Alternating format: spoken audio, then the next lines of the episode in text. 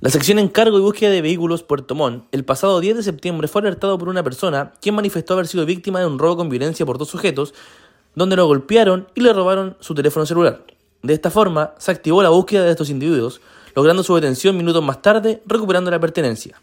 Como carabineros, hacemos un llamado a redoblar las medidas de autoseguridad para lograr enfrentar estos delitos.